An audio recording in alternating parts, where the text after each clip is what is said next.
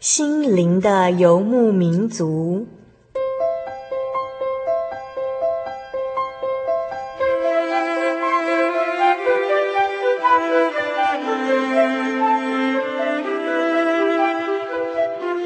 在这个谁都不管谁的后现代社会里，每个人的心灵都是游牧民族。成长的过程就是寻找的过程。每一颗漂泊的心灵，其实都在寻找生命的绿洲。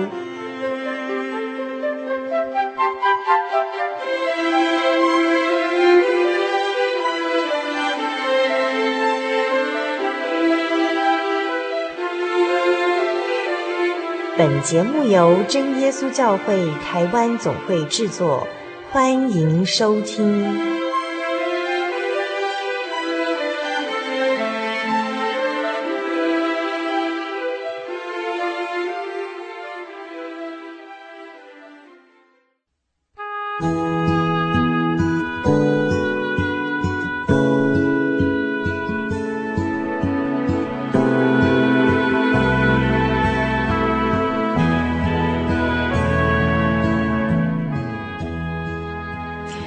嗨，各位心灵的游牧民族，在空中朋友，大家好，我是主凡，很高兴又来到我们每周一次在空中与您相会的美丽时刻了。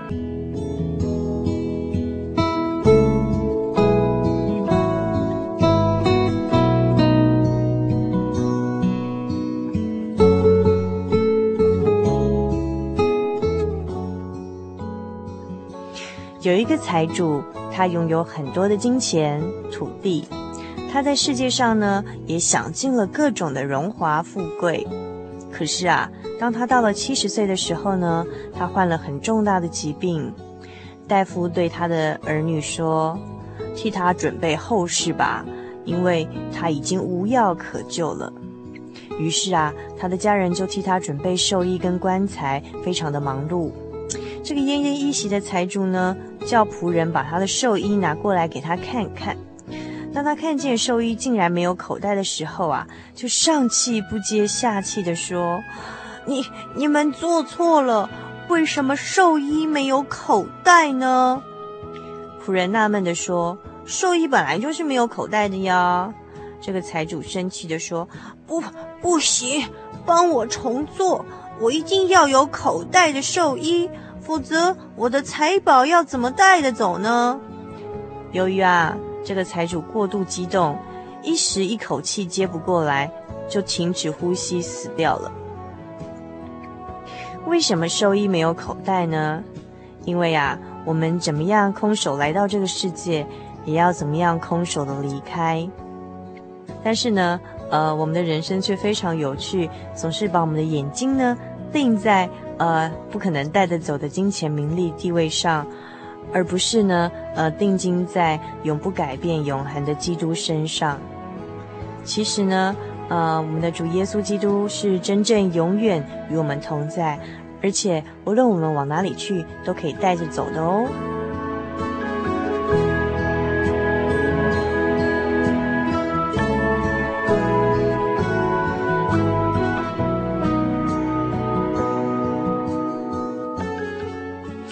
如果每个星期都收听我们节目的游牧民族朋友，可能会发现哦，呃，我们这个月推出的节目都跟生死有关哦。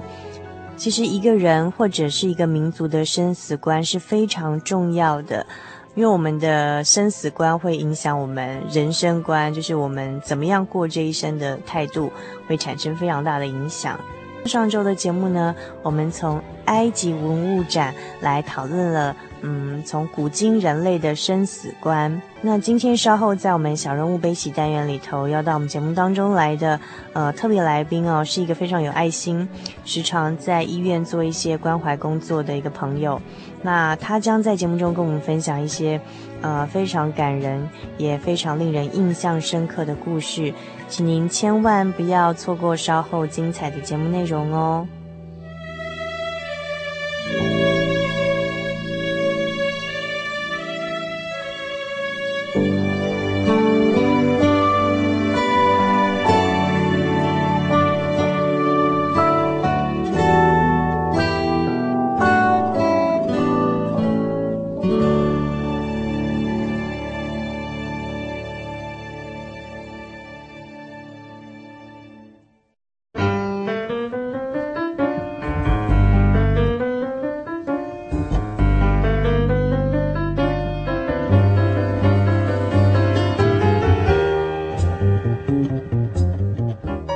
不繁忙，卸下疲累，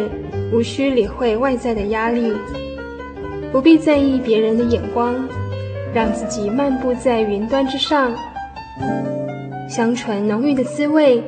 生活咖啡馆，用心调味，与您共享。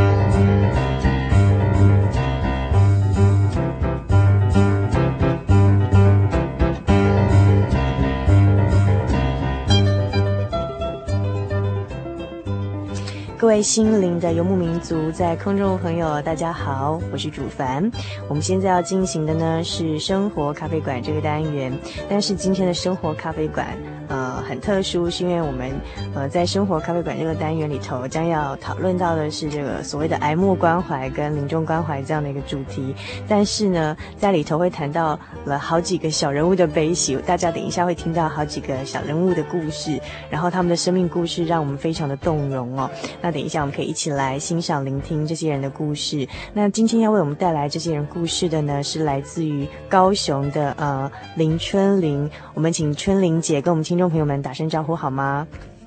心灵游牧民族的听众，大家好，很高兴今天能够跟大家在空中见面。好，那呃，这就是大家呃听到的这个春玲姐的声音哦。那呃，春玲姐是一个非常自在的女人。那我为什么说她是一个很自在的女人呢？因为呃，春玲姐自己说啊，她其实呃是个脸上有疤的 刀疤。刀刀疤女人这样子，但是，呃，可是其实她的，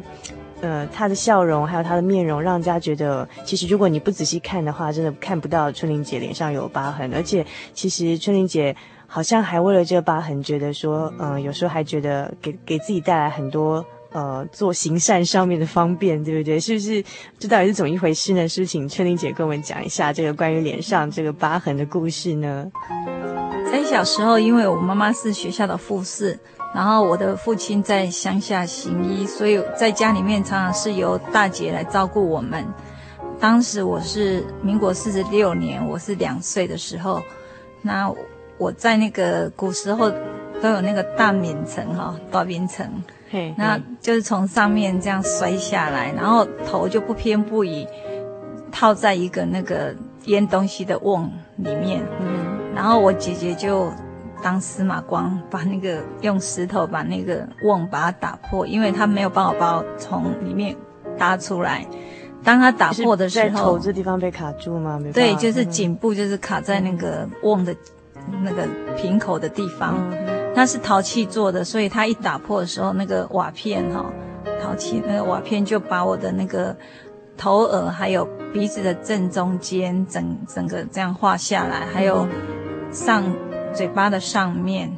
人中这个地方，对，人中的地方，还有下巴，右下巴的地方，全部都画上了很深的伤痕。嗯哼哼哼，所以就是在那个时候也没有什么，尤其那时候又蛮，就是一般民间蛮贫苦的，然后医术也没那么发达，没有什么整容技术，对不对？对对对。所以就在才小小的两岁的时候，就又是女孩子哦，就被人家就一般台湾这个俗称的，就是说破相啦，哈。对对对。对嗯、所以小时候我隔壁的人那个妈妈或是都会说啊，你这个怕给哈，就是有一点。就是看不起，然后也不让觉得说很运气很不好的孩子，所以不愿意让他的孩子来跟我一起游玩。嗯，嗯，那那那春玲姐，你你小时候成长过程会不会因为脸上这个一条长长的疤痕，然后然后刚而且又刚好就是比较是位在脸中中央，从上面到人中到下巴这边都有，会不会常被同学笑还是怎么样的？不是讲说我是兔唇啊，嗯、然后学校老师也不会很喜欢我，被同学捉弄嘛，对不对？哈，那会不会在你幼小的心里头蒙上了一层阴影呢？其实小时候我也是为这个事情有一点自卑，可是有一天我妈妈就告诉我说，我们是信耶稣的啊，你是主耶稣的儿女，所以你不用在乎别人对你的眼光怎么样，那你只要好好把字练得好一点，字写得漂亮。然后书念得很好，他作文写得很棒，那这样你各方面都很棒的时候，就没有人会笑你的。嗯，然后一直到上大学的时候，就有很多医学院。我在大学里面是念医学院哈，那有很多医学院的教授啊，还有老师，他们都很愿意说要帮我做整形。可是我那时候都觉得说，其实也也我自己都不是很 care 了，所以我就也不愿意就是做这个整形。不需要。其实更特别的是，就是到后来就是呃。春玲姐开始从事这个，当然因为本身已经有医护背景嘛，然后然后是科班出身，然后曾经在医院工作，然后也当过这个呃护理方面的老师，然后后来甚至就是就小孩子都大了之后，那啊春玲姐开始到医院的癌末病房、癌症病房，嗯，来。说到这个是这样子的，我大概是小孩子在国中的时候，我刚好在新英国中哈那个父母成长团里面，嗯、结果在有一次的机会，我就。看到一卷录影带，哈，就是生命的乐章，它是安宁照顾基金会他们所录制的，然后在里面讲到一些安宁照顾跟临终关怀的理念，然后我看了以后，我就觉得说，哎，我就是我本身是一个护理人员，那我又是基督徒，那我觉得说，这个癌末病人他们面临的灵性方面的。照顾就是很适合像我这样的背景的人来做，然后我就开始去参加这个癌末关怀，他们有那个牧灵人员的训练研习营，还、嗯、参加第一期的研习营。嗯哼，所以就是从这时候开始就去呃了解，更进一步了解，就是呃什么是临终关怀，或是安宁照顾，或是癌末关怀。对，然后甚至觉得就是自己要投入这样的工作。那嗯。春玲姐大概是从什么时候开始去做？这其实是完全是服务性质的，对不对？就是没有任何的报酬，就是纯粹自己投资时间、金钱，然后到医院，就是扣掉，就是就是拨除这个赚钱的时间，然后到医院去去这些重病的、啊、癌末的这些病人做他们的关怀的一些照顾的呃工作。那是从什么时候开始做这个呃这个癌末关怀或是安宁照顾这样的一个服务呢？在我受完这个安宁照顾的训练以后，哈，就刚好我爸爸八十六岁那一年，嗯哼，他突然身体就是脑衰，然后没有办法起床，然后在最后的两个月当中，哈，他虽然都没有任何疾病，可是他就是没有办法起床，嗯哼，所以我在我就用这个安宁照顾的的理念，哈，然后来照顾我爸爸，然后我爸爸在那一段时间他也。做了一些预做遗嘱，哈，预立遗嘱啊，嗯、还有做一些，哎，把他的生命做一个回顾，好，然后我常常跟他在那个病床旁边，哈，就是这样跟他谈话，然后我觉得那是一个很美好的时光，就是说在那最后我能够陪我爸爸走最后一段，然后他也很把该要交代的事情都交代好，然后也。也能够很安然的去见主耶稣，嗯哼哼哼，所以其实就是第一个就是让自己去受到这个呃临终关怀的这个训练课程之后，其实没有想到就是说第一个去使用这样的一个知识跟呃关怀就是自己的父亲哈，对，嗯，那到底什么是所谓的这个临终关怀或安宁照顾？呃，或是 MO 关怀，那这到底是什么什么样的一个内容、性质跟目的？是不是可以呃简单跟我们听众朋友介绍一下？因为可能许我们听众当中有些比较年轻的朋友还没有机会接触到这方面的东西，这样。对，其实这个安宁照顾哈的理念是由一个英国的有一个英国的桑德斯女士她开始，桑德斯女士她所创立的。那这个最主要是我们目前的医疗的资源还有社会资源都不够，不能够提供癌癌末病人很好的照顾，在医院里面只能提供基本的医疗方面的照顾，但是在心灵方面或者说病人他的需要灵性照顾方面都不能够提供很好的照顾。其实这个安宁照顾哈，就是要让这个临终的病人他能够在生命的最后。能够把那个痛苦减到最低，然后让他的身体能够保持最清洁啊、最舒适，能够达到身体的平安，然后也让病人能够在生命的终端的时候有尊严的活下去。然后再来就是说，病人很需要心灵的平安，那就是除了身体上让他尽可能舒适干净之外，还有心灵上的平安。对，嗯、那在这个安宁照顾所提供的是全人的照顾，就是身心灵的平安。那这时候就很需要很多的职工，还有很多的呃神职人员，好来帮助他们。然后再就是说，除了全人的照顾以外，还包括全家的照顾，就是包括这个病人的家人或是他的亲友，都需要在这个。灵性方面的照顾都都包括在这里面，所以，嗯，这听起来是一个，嗯，就说等于算是关怀社会上的隐形弱势的族群，就是其实虽然是弱势，但是是却是最大的一群，因为其实上每个人都会经历死这样的过程。对，其实在这个安宁照顾上面，哈，我们最主要就是说，第一要减轻病人在那个。病症的末期，哈，引起的那个痛苦不适降到最低，嗯、然后在这个帮助病患在末期的时候，他能够把握人生的最后这一段日子，生活的更丰盛，然后更充实，那更有尊严。然后在这方面还可以帮助病人跟他的家属把过去的那个怨恨，嗯、或是一些。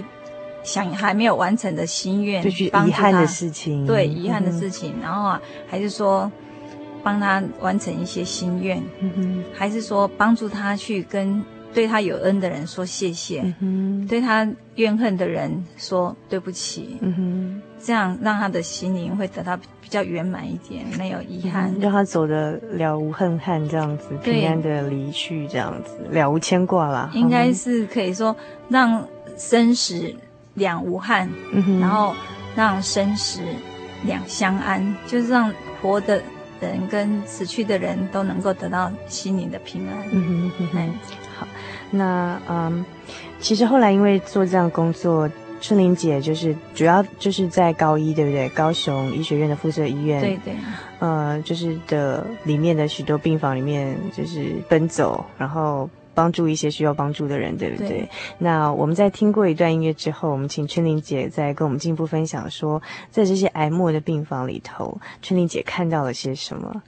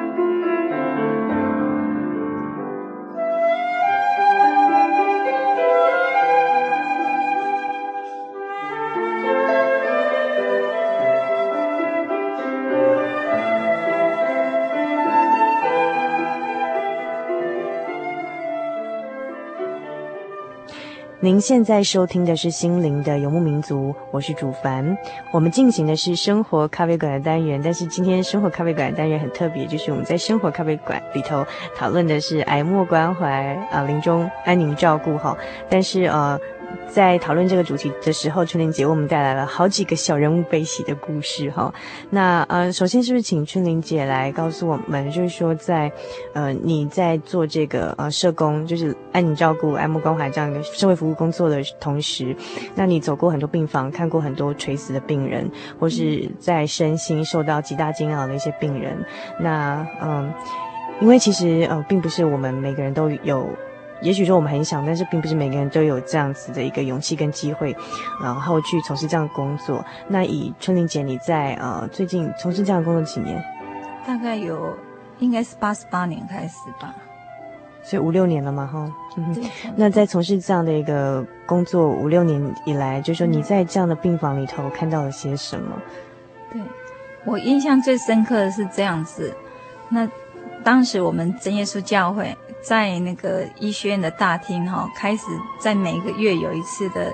医院的大厅的诗歌演唱会。嗯哼。然后在那个时候，我认识了一个高一的清洁工，他秀叶姐。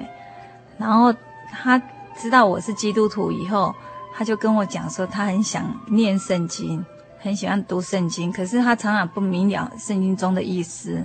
然后他就邀我说，有空的时候就陪他一起读圣经。那这样大概过了半年，就有一次他就跑来，哭丧着脸跟我说，他的先生哈被诊断是癌症的末期，然后没药可医了。那医生说要帮他开刀看看。嗯哼。那结果当他开完刀以后，医生把他的肚子一剖开一看，不得了，所有的那个癌细胞都已经蔓延到肝脏，还有整个。大肠、小肠，所有的血管里面都是充满了癌细胞，嗯、所以医生都没有帮他动到刀，就再重新缝起来。嗯、结果他住院住一段时间以后，有一天大概是礼拜三的时候，他打电话给我说：“春玲姐啊，糟糕了，我的先生他肠子阻塞，都没有办法排便。嗯”然后医生说，如果是一直都这样的话，他必须在礼拜六要开刀。他说要我为他祷告，就我们真的也是很认真为他祷告，也请家人还有教会的弟兄姐妹都为他为这件事情祷告。就很奇妙的事情发生了，就是在礼拜六的早上五点钟，他打电话给我说：“哎，肠子通了，不用开刀了。嗯”那医生说他在急诊室那个地方，如果说不用开刀就要回家了。他要我说带他去教会。他想去认识一下我们真教会这样子，真耶稣教会。对，嗯、他想去真耶稣教会，嗯，就很奇妙的事情发生了，就是说，呃，黄友廷先生回家以后的礼拜二那一天，刚好王明章传道就到他们家去探访，嗯哼，然后为他祷告。他从那一天开始，然后他吃东西都不会吐出来了，嗯嗯，然后就是病。慢慢一直好起来。嗯嗯嗯。哎，那这就是刚才就是嗯，春玲姐跟我们分享她在医院里面印象很深刻的一个，就是在医院里头担任清洁工的秀月姐，以及她罹罹患癌症的这个黄友廷先生哈。那后来就是呃，透过春玲姐的关系，他们曾经来过教会慕道，然后慕道之后，哎，就是好像这黄友廷先生啊，他的。嗯、呃，本来都会吐嘛，吃东西都会吐出来。后来就是好像肠子也通了，然后也不会再吐。那故事就到此为止了吗？他们生命有在经历什么其他的转变吗？对，最大的改变就是说，黄友廷先生哈，在还没有信主之前，他是一个天天酗酒的。他每天只要工作完以后回到家，吃完酒菜，喝完酒，就躺在沙发椅上睡到隔天早上。所以他从来没有在房间里面睡过，然后秀叶姐跟他的关系哈，真的是两个夫妻的关系一直都不是很好，非常冷淡，然后各走各的，然后黄永廷弟兄也也很少顾家，所以他们两个夫妻，你说很少顾家是什么意思？就是说可能经济方面也不都是把那个家庭的那个生计的重担都放在那个秀叶姐身上，嗯，所以。对秀月姐来讲，她觉得她的婚姻真是又苦又闷的哈、哦，这样子，她这样跟我描述。后来等到她洗礼以后，她病就真的完全都治愈了。那这个黄友廷先生哦，他变成另外一个人，他开始会帮秀叶姐买菜、煮饭，还会帮她洗衣服、晒衣服，然后每天都是帮秀叶姐做很多的家事。嗯嗯。然后他也不再酗酒了，就以前酗酒很严重嘛，回家就是倒在沙发上睡觉，而且都是喝那个米酒头，哇，也都喝米酒啊。所以其实，嗯，这是嗯，秀英姐就是回想起来，就是这段在癌症病房里面，就是进出这些服务工作的时候，印象很深刻的一对夫妻哈。对。然后本来这个。这对夫妻女主角呢，呃，是一位清洁工，在医院里头，然后跟春玲姐查了查考了半年的圣经，哈，因为很很希望进一步了解圣经里头在到底在讲什么。后来是因为透过这查经过程的渐渐的熟悉啊，就春玲姐知道她有一个这个癌症的先生，然后又酗酒很严重啊，之前呢，哈，然后就是可能就是家里都不顾啊，让秀慧姐很痛苦。可是很奇妙的是说，在休息之后，哈，那这个两个人的生命都历经很大的改变，所以这是我们看到就是说，嗯。就是神在人的心里头可以起这么大的作用，不只是身体的疾病，连你的心、你的性格都让你彻底的转变，这样子。就是秀月姐她本身她也是一个非常有爱心的姐妹哈，嗯，她自从从神这边领受到这么大的恩典以后，她后来也帮助一个癌末的病人，嗯，就是叫做王文玲。小姐，其实这王林小姐后来过世了，对不对？对对，那呃，其实这这个小人物的悲喜的故事，真的也是非常的非常的感人。在等于说，在一个呃人的就最后的那个光阴里头，就是我们在这几个人身上看到人性最大的光辉。那我们先从这个，我们先要提到第二个人物哈，第二个人物叫刚刚跟我们介绍叫王文玲，好一个小姐。那她得到的是什么病呢？对，他总共有，我们先讲他有三个孩子，嗯哼，三个女儿，嗯哼，然后老大是大概小学六年级，那老二大概是小学三年级，那老三就是她怀孕她的时候，在末期的时候发现说她得子宫颈癌，嗯哼，所以小孩子一生出来以后的第三个礼拜，她就开始住进医院里面，然后住进医院以后，医生就为她，那时候已经是子宫颈癌末期了吗？哎，应该是第三期。第三期，呵呵，然后医生就为他开刀，然后开刀以后又转移，嗯哼，哎，过了一阵子开刀以后又转移到全身去，转移到骨头，嗯哼，所以他骨头也很痛，还有他转移到在那个造成阴道跟尿道还有那个直肠之间的瘘管，所以他每次上厕所的时候，他就大便会从阴道出来。嗯嗯，然后他只或是他只要稍微用力，嗯，尿液也会从阴道出来，嗯，所以他的生活品质变得很差，真的是活着非常痛苦。对，那而且我，因为我嗯，我以前在高中时候上护理课的时候，嗯，曾经听护理老师有讲到说，子宫颈癌到末期的时候会非常非常的臭，那种臭是就是说你一个去探视的这样一个病人的人。就是说，你闻到那个臭味，会离连你离开病房，那个臭味还会感觉还在。那事实上，以春玲姐你接触的经验，确实是如此吗？嗯，因为我本身是护理人员，嗯，所以我还比较能够接受啦。嗯，就你本来就已经知道是？对，对，我本来就知道，以前我也在产科病房过，所以我知道会有这种状况。嗯，但是这个文玲小姐她是比较特别的，她味道臭到说护士不敢再把。其他的病人跟他放在同一间，他住的虽然是三等病房，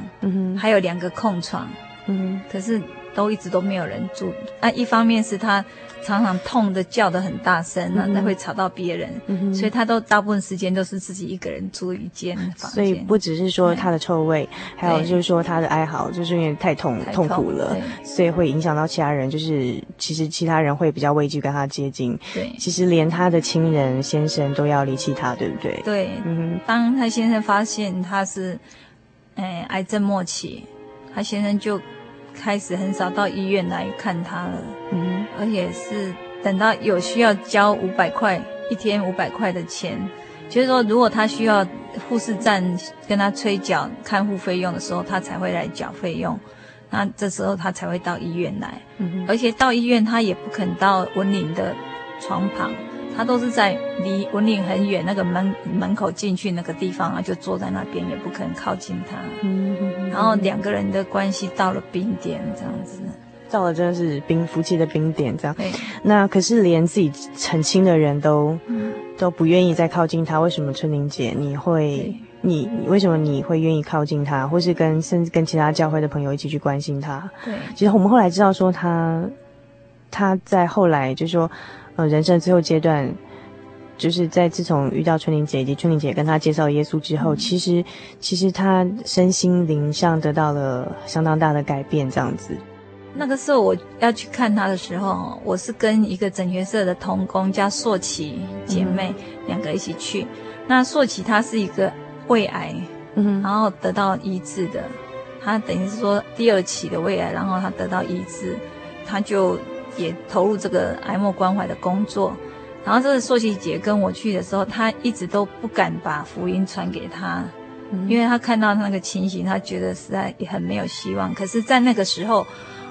我就跟硕琪姐说，不然我们先唱一首赞美诗给他听，嗯，那我们就唱两百六十三首，嗯，好。主耶稣就是你最好的朋友，我们用台语唱哈、嗯，然后唱完以后，我就用悟性的方式来来帮文玲祷告、嗯，然后我就告诉文玲说，我们认识的这个神哈是一个全能的神，好，他是创造这个宇宙万物的神，他也是创造我们人身体的，所以你现在身体承受这么大的痛苦，这么大的疾病，那医生可能。能帮助的有限，但是我相信这个主耶稣他可以帮助你，至少可以让你减轻你的疼痛。如果你真的愿意相信他的话，主耶稣会帮助你。那在那个时候，文玲他就愿意跟我们一起祷告。嗯哼，结果很奇妙，我们还没有祷告完的时候，他已经睡着了。其实他之前已经很久不能好好睡一睡觉，对，对对，都都没办法睡，嗯，而且都是整天都是很痛苦这样子。嗯，所以在嗯。嗯，春玲姐跟另外一个伙伴哈，一起在他就是床床边病床边，对，就是唱诗给他听，帮他祷告之后，就发现、嗯、结束之后，发现他已经睡着了，这样子。对，嗯，后来这位文玲姐她有呃认识呃主耶稣嘛，有接受这个进一步接受这个呃圣经的福音吗？对，后来我们就是慢慢很多人念读圣经给他，把圣经的道理给他讲给他听。那王明昌传道也常常去探访他。那有一次，他就提出说，他想要洗礼，嗯、成为神的主耶稣的儿女。嗯、然后王明昌传道就问他说：“你认识主耶稣吗？”他说：“我不认识，但是我看到你们你们每一个来照顾我的人，就像耶稣一样。嗯”所以他就一直执意要洗礼这样子。嗯、后来经过医生跟他的先生的同意。那就为他受洗，哎。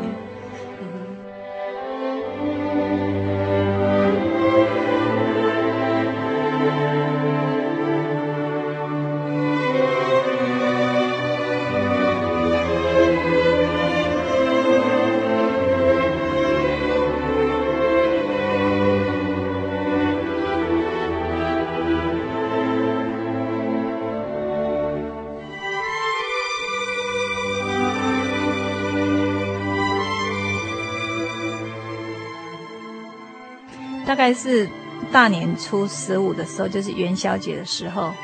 那一天刚好他先生也去看文玲。嗯哼，就是在元宵节前一天，我就问文玲说：“你想吃什么东西？我帮你带来。嗯”他就跟我讲说：“明天是元宵节，他很想吃汤圆，他已经三年都没有吃过汤圆。”嗯，然后我从来没有包过那个元宵啊，我就特别去菜市场买了那个元宵哈。有包咸的，还有包红豆的两种，嗯，就把它煮成两锅，一锅甜的，一锅咸的，带到医院去。嗯、就文玲就很高兴了，很快就把它吃了一大碗的那个咸汤圆。嗯、然后这个时候刚好他的先生就走进来了，嗯、然后他先生就只看到文玲在吃汤圆，他就说，他也在那边叹着口气说，自从住院以后，他也从来没有吃过汤圆。他说他也三年没有吃汤圆。嗯就我就问他说，你喜欢吃咸的还是甜的？好，其实那个时候只剩下甜的。结果他回答说，他就是喜欢吃甜的，而且喜欢吃红豆的。结果他吃完那个碗汤圆以后，他的整个表情就变得很很和气，嗯，然后就跟我谈起话来，嗯哼，那是我跟他的第一次见面，嗯哼，然后他就跟我谈得很愉快，后来渐渐的，他不会觉得很奇怪，为什么有个陌生的女子出现在他这个冰冰临这个？对，后来他就是慢慢的发现说，哎，婚礼有很多人照顾他，而且甚至有人帮他的太太出那个看护的钱，嗯哼，好，那。其实这个看护的钱说起来也是很很奇妙，也是神特别感动很多人哈。其中有一个比较感人的，就是说我们教会有一个哎姐妹，她的先生也是得癌症过世，嗯、然后她后来去当那个罗惠夫基金会的义工，好、嗯、志工，然后她是在一个水族馆在里面上班，嗯、结果她把这个温妮的故事告诉这个水族馆的员工的时候。甚至有里面的那个员工哦，他口袋只剩下五十块的中午吃午餐的费用，他把五十块钱也捐出来，是要当文玲的看护费。结果当场他们也也凑了差不多将近一万块的费用来来捐，当做那个文玲的看护费用。后来也很多教会弟兄姐妹都都没有，都是匿名的，自己就到护士站去。缴五千啊，一万、两万这样的费用，嗯哼，嘿，因为看护费一个月要六万块，嗯哼，然后他先生只负担一天五百块，那慈善会也付五百块，嗯、所以剩下的一千块，等于是说一天我们教会必须要，就是教会的弟兄姐妹必须要一一个月要帮他付三万块。费用这样子，但是还是有弟兄姐妹愿意。对，好多人都是默默的这样付出，哎，真的是很感人哈。我是觉得说，在这个真的需要大家全哈整个一个 team 这样子一个团队这样大家一起来帮助这个癌末的病人，所以我的力量实在是很有限呐。但是感谢主也感动那么多人愿意投入这样的工作。嗯哼，所以其实这个嗯。文玲姐跟她这本来就是差点要抛弃她的先生，其实因为透过一些陌生人的爱心，所以她先生也觉得啊，不认识人都这样子照顾她，甚至就是说，当然也也对他的太太有有些义务跟关怀，所以也就是因为这样，我们一些陌生人做的临终关怀的工作，让他们夫妻其实也有和好的关系，和好关系。其实我们讲这个，我自己就我个人的理解啊，就是我们讲这种。嗯呃，癌末啊，或是这种临终的这种灵性关怀哈，不只是人跟人，譬如说你你癌症末期，就是跟亲人的和好关系，因为可能会被亲人遗弃哦。其实还有个很重要的关系是人跟神的和好。对，就说一个在我们在肉体生命要结束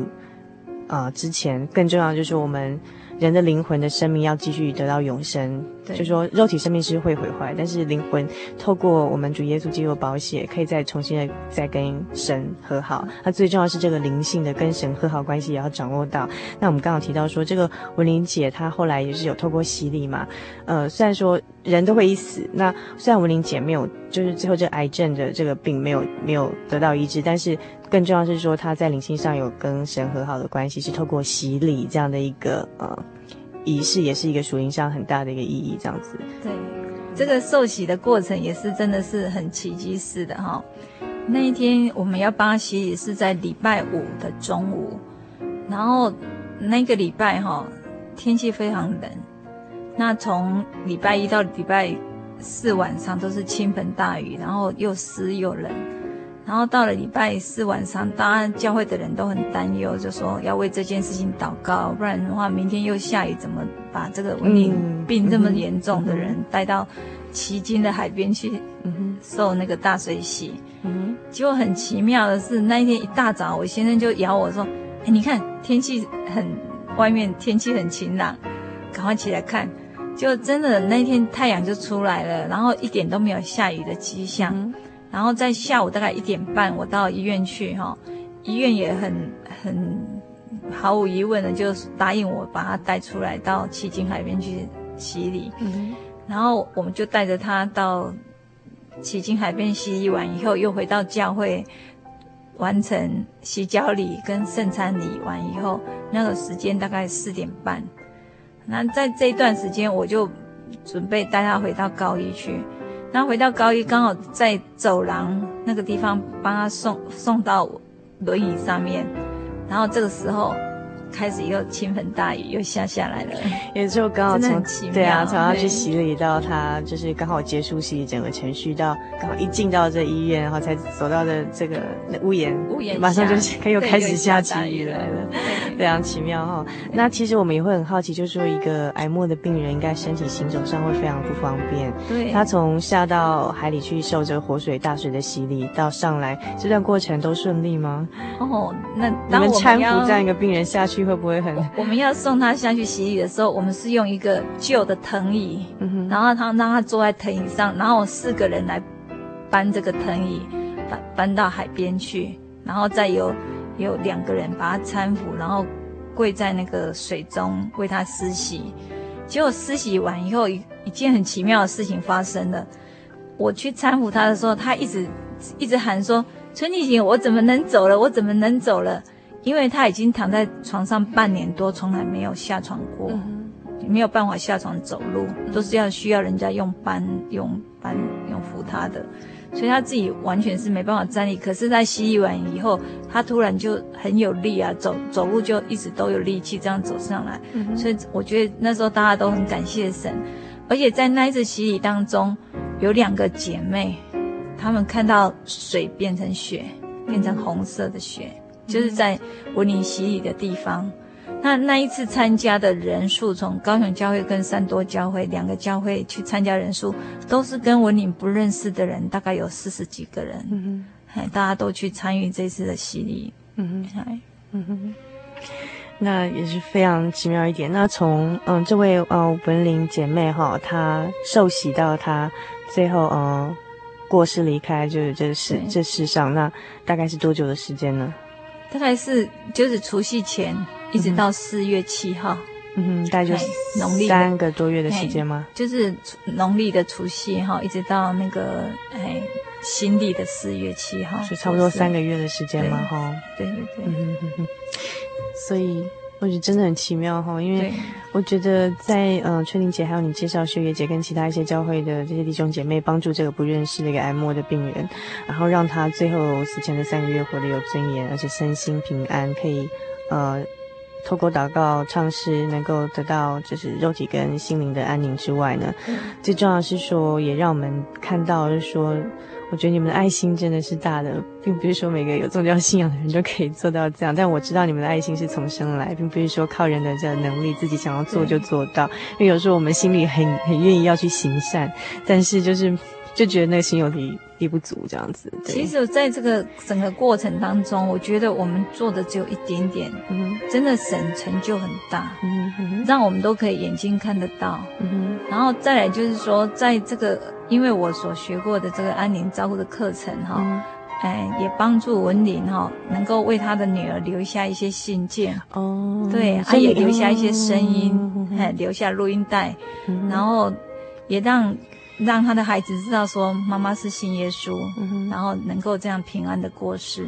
所以，嗯，春玲姐帮助文玲姐在她人生最后几个月的时间，很重要做的一个工作就是。替她的这个女儿们留下一些书写的或录音带的资料，就是在她哎国小毕业的时候，还有先先预想他国小毕业，或是进入国中之后进入高中，对，还有预想他当新娘子的时候，然后妈妈要对你说的话，对，嗯、但是最后他比较没有办法书写的时候，嗯、有些部分是我帮他，就是他讲，嗯、哼。有些是我帮他。就是一起完成的，还帮他写这样子，啊，然后在他过世的最后，就是将要过世的那一天的下午，哎，大概是早上，他就开始处在弥留的状态。嗯，结果他的三个女儿赶到的时候，那我就跟他的大女儿跟二女儿，他是一个六年级，一个三年级，我就跟他们讲说，你们要跟妈妈讲一些话，让妈妈可以安心的走。嗯。然后告诉妈妈说，会好好的听阿妈跟爸爸的话，做一个乖孩子，认真念书。好，然后当这个大女儿跟二女儿在文岭的耳朵旁边讲的时候，文岭她就流下眼泪。虽然她已经被认为是已经在弥留状态，可是我相信她听觉是最慢消失的，她还听得到，所以她就。在她的女儿跟他讲的这些话，还有他的先生也把他做也做了一些保证跟允诺，说会好好的照顾小孩子。以后文玲大概是在二十分钟以内就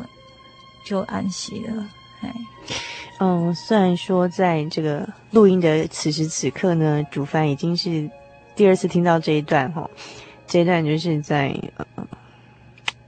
温玲她过世之前这一段哈，嗯，虽然已经第二次听到，可是泪水还是忍不住在眼睛打滚，这样。对，其实，在那个时候，我们也都蛮难过的啦。可是，在我们学护理的过程当中哦，老师一直要告诉我们说，我们对病人要同理心，嗯哼，好，就是要 empathy，但是不是 sympathy。然后你不要把自己的 empathy 跟 sympathy 出来了。同理心就是说。让自己能够跟他有相同的感受，但是不要把自己的感情全部深陷在其中，这样你就没有办法去帮助别人。嗯哼，这是在整个帮助的过程当中，我们自己本身要有这样，不然有很多志工他是没有办法投入这个爱莫关怀，因为他如果看到这种状况，他哭的比。比病人或者是家属都更更严重，嗯，他就没有办法去帮助别人，所以这也是很不简单的哈。要受过训练吗？可能我是觉得说，我们基督徒真的是比较容易去做这样的事情，是因为我们对我们的生命有永恒的生命在天。嗯、那碰到这样的事情，我们知道说神有他美好的旨意，他可能就是要借这个。文玲姐妹要到天堂去安息，嗯，让她不要再受世界上这些痛苦跟疾病的折磨，嗯，所以我们也祝福她这样子，嗯，而且最后她要求的心愿，我们都为她达成，嗯，像说她过世的时候，她说要穿新娘礼服，白色白纱，要当主耶稣的新娘，然后她也要求要用百合花装饰。那个会堂里面要装饰百合花，还有他的棺木要放百合花，我们都照他所要求的达成他的心愿。嗯。所以我是觉得说，在这个过程当中，让我更觉得说，这个哀莫关怀是非常有意义，能够让真的是生死两相安，生死两无憾。哎，我觉得这个理念一直觉得说，我觉得做这样工作是非常有意义的。嗯，我不晓得，嗯、文玲的三个女儿会不会有机会听到我们的广播这样子？但是我希望，我诚恳的希望说，当他们，嗯，国中毕业啊，高中毕业啊，还是说，就是在，嗯、以后每个人生阶段，甚至是这个要当新娘那天，打开妈妈就是写给你们信的时候，嗯、要除了想到这个妈妈的爱之外呢，还有就是。还有最重要是主耶稣的爱，这样子。对，希望他们能够真正感受到主耶稣的爱，能够也成为主耶稣的儿女。虽然没有妈妈爱他们，也有主耶稣爱他们。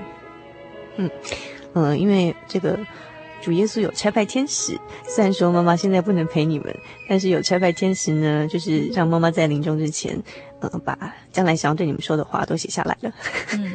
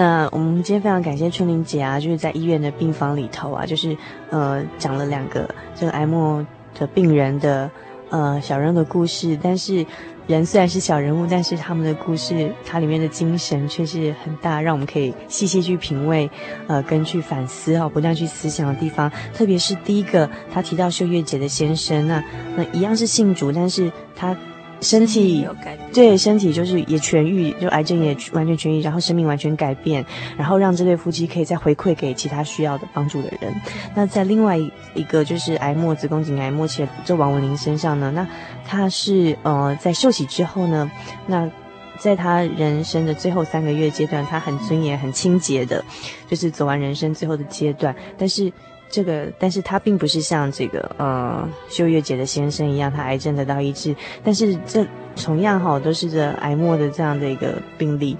但是，我们看到就是说，神他在不同人身上不同作为，因为生命的主宰，然后生命是操控在我们全能的真神主耶稣呃的身上。我们不能就是反客为主去命令，就是神说你一定要医治我或医治他的这个病，但是。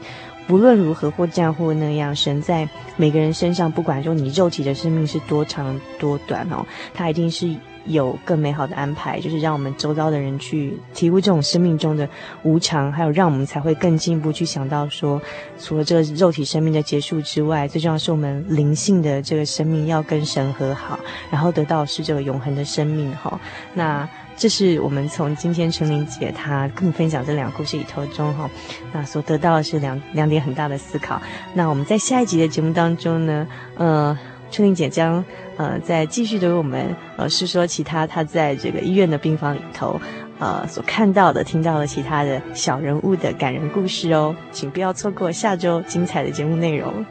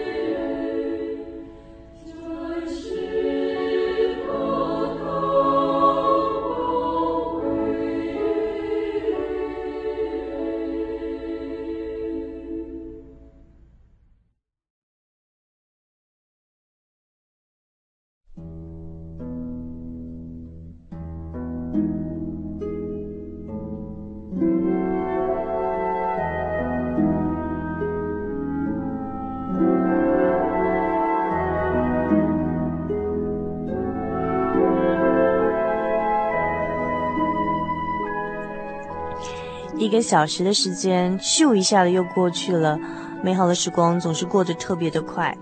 在今天节目的最后，主办要和您分享的圣经经节是《哥林多前书七章三十一节，用事物的要像不用事物，因为这世界的样子将要过去了。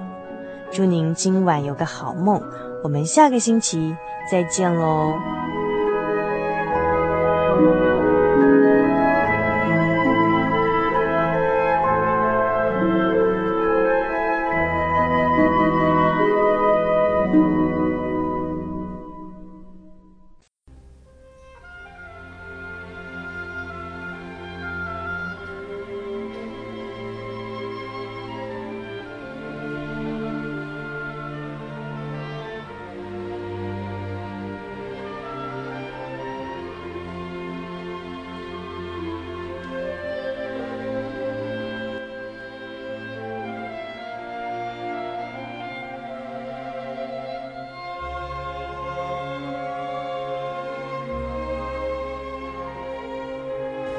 亲爱的听众朋友，您现在收听的是心灵的游牧民族华语福音广播节目。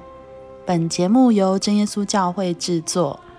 如果您对真耶稣教会想进一步了解，欢迎您来电与我们联系。我们的电话是四零八七七一八一七八，四零八七七一八一七八。我们的网址是。Tjc 点 org，您可以来电询问教会地址及聚会时间。我们竭诚欢迎您来到真耶稣教会，与我们一同享受主耶稣的恩典。再次提醒您，我们的电话是四零八七七一八一七八。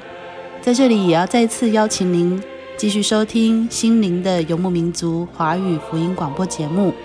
我们期待与您空中再相会。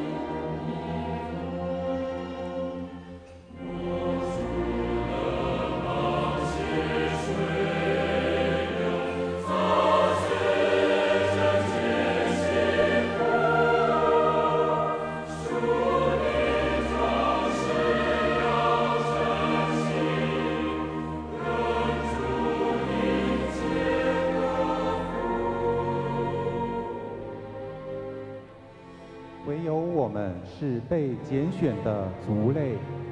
是有君尊的祭司，是圣洁的国度，是属你的子民。要叫我们宣扬那召我们出黑暗入奇妙光明者的美德。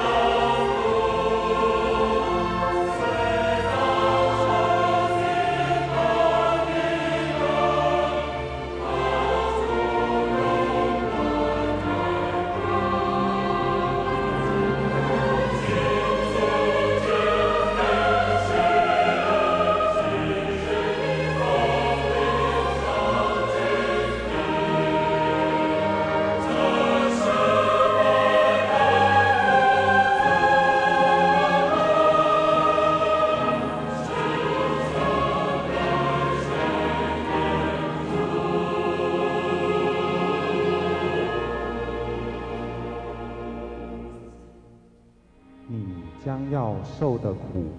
你不用怕。魔鬼要把你们中间几个人下在监里，叫你们被试炼，你们必受患难十日。你务要至死忠心，我就赐给你那生命的冠冕。